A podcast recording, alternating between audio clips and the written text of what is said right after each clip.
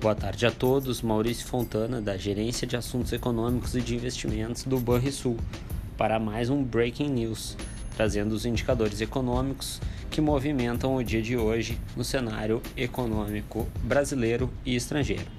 No Brasil, o índice de confiança da indústria, da FGV, caiu 1,2 ponto em outubro para 105,2 pontos foi o terceiro mês consecutivo de queda após quatro meses de altas. A deterioração, segundo a FGV, ocorre em meio às pressões de custos, desemprego elevado, instabilidades econômicas e institucionais persistentes, tornando a conjuntura futura mais incerta e menos favorável a planos de expansão da produção. Tanto a situação atual quanto as perspectivas para os próximos meses foram influenciadas.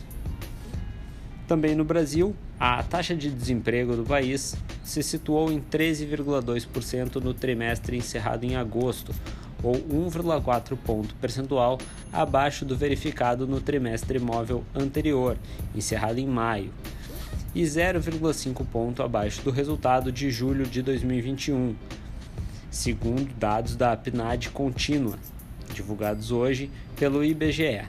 O resultado veio no piso das expectativas de mercado. Vale notar que em igual período de 2020 a taxa era mais alta, de 14,4%.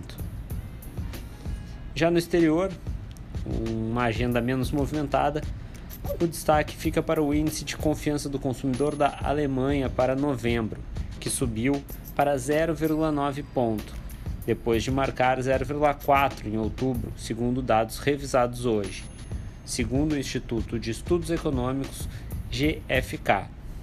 O relatório sugere que a propensão para comprar dos alemães está aumentando novamente, enquanto as expectativas econômicas e de renda ainda estão caindo. Esses foram os dados de hoje, lembrando que após as seis e meia devemos ter a divulgação da decisão do Copom sobre a taxa Selic. A maior parte do mercado parece apostar em uma alta de 150 pontos base, mas há inclusive instituições pedindo uma alta mais forte, de até 300 pontos base, ou seja, de 3 pontos percentuais na taxa Selic. Tudo isso por conta da deterioração do cenário fiscal e da persistência da inflação no Brasil. Vale ficar de olho. Tenham todos uma boa tarde e bons investimentos.